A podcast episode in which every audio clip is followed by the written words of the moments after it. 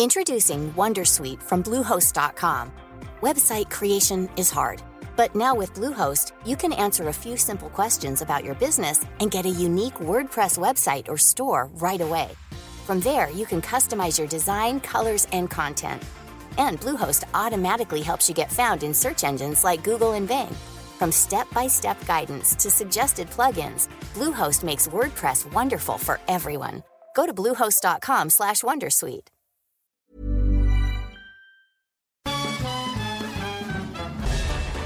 Farándula 021 es un podcast de cultura pop, donde analizaremos sin piedad series, películas, programas, música, moda, tendencias, libros, redes sociales y hasta figurosas e inventadas. Cada jueves un nuevo episodio, con Horacio Villalobos, Pilar Bolívar, Mauricio Valle, Maniwis, La Supermana, Alejandro Broff, Jeremy Cruz y Mario Lafontaine. Farándula 021, un podcast con periodistas, psiquiatras y vestidas. Te lo cuento.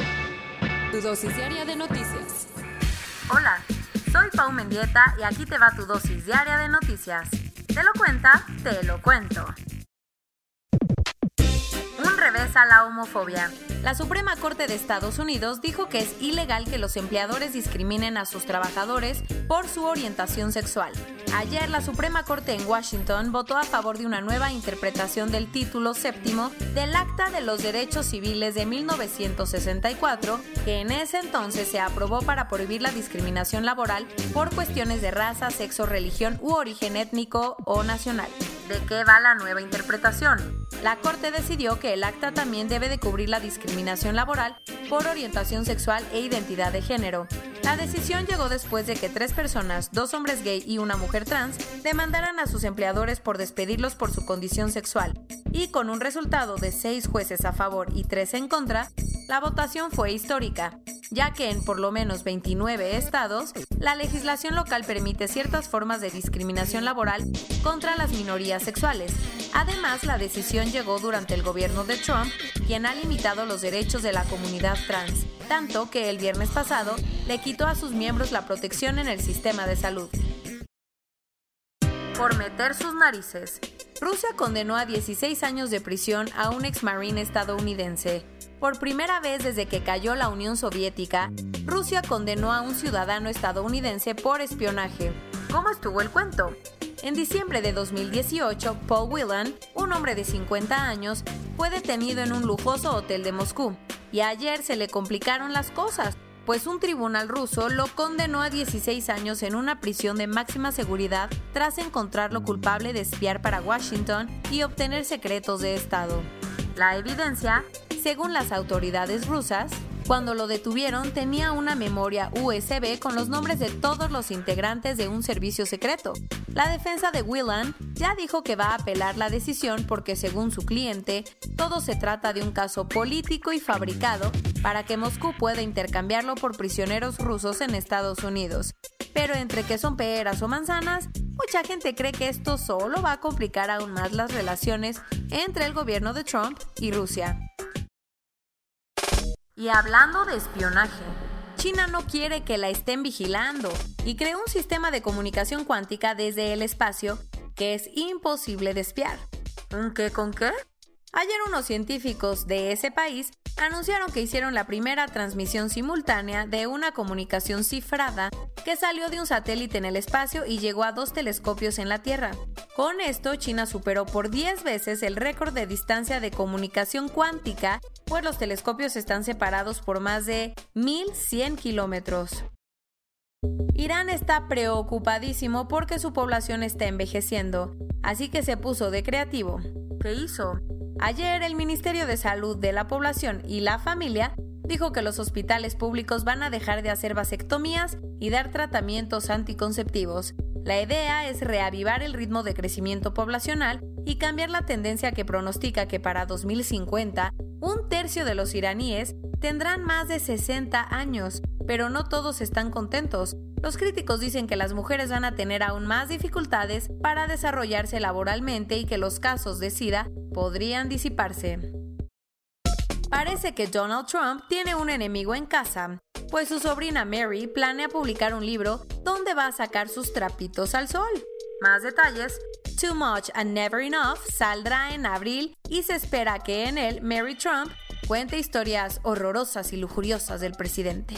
Además, la hija de Fred Jr., el hermano mayor de Donald, agregó anécdotas interesantes, como la vez que se convirtió en una fuente para un reportaje del New York Times sobre las artimañas fiscales de su tío.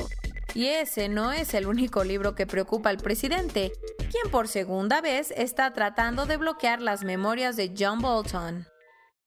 Corona News Global. En el mundo. Ya hay más de 8 millones de casos y hasta ayer en la noche al menos 435 mil personas habían muerto.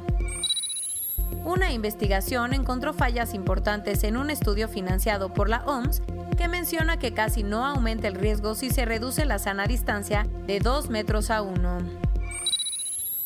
Según un profesor de King's College London, el daño que causa el coronavirus es tal que en muchos casos los pulmones de pacientes fallecidos quedan prácticamente irreconocibles. Los premios Oscar y los BAFTA se recorrieron de febrero a abril de 2021. La Administración de Alimentos y Medicamentos de Estados Unidos, FDA, echó para atrás la autorización de emergencia que le había dado a la hidroxicloroquina, luego de comprobar que no es útil para el tratamiento de COVID-19.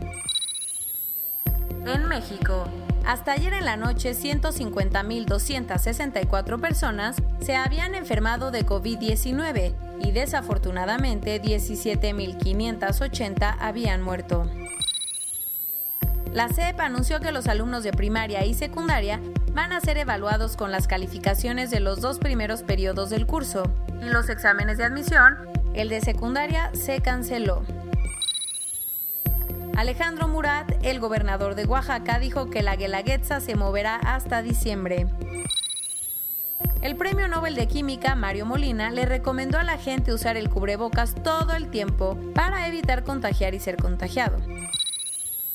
La Procuraduría Federal de Protección al Ambiente, Profepa, denunció que en lo que va de la epidemia, 7.5 toneladas de basura y residuos de COVID-19 han sido mal manejados, poniendo en riesgo a quien interactúe con ellos. Lo bueno, hasta ayer en la noche, 3.833.000 personas se habían recuperado. Emmanuel Macron anunció que Francia ganó la primera batalla contra el virus Ayer el país reabrió escuelas, fronteras y oficinas.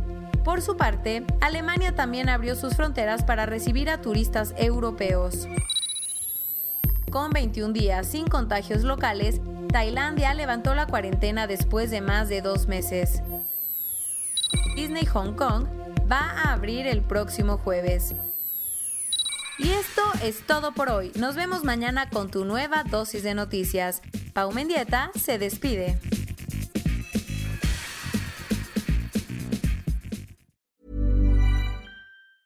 Tired of ads barging into your favorite news podcasts?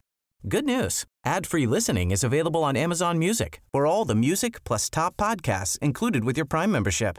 Stay up to date on everything newsworthy by downloading the Amazon Music app for free or go to amazon.com slash news ad free.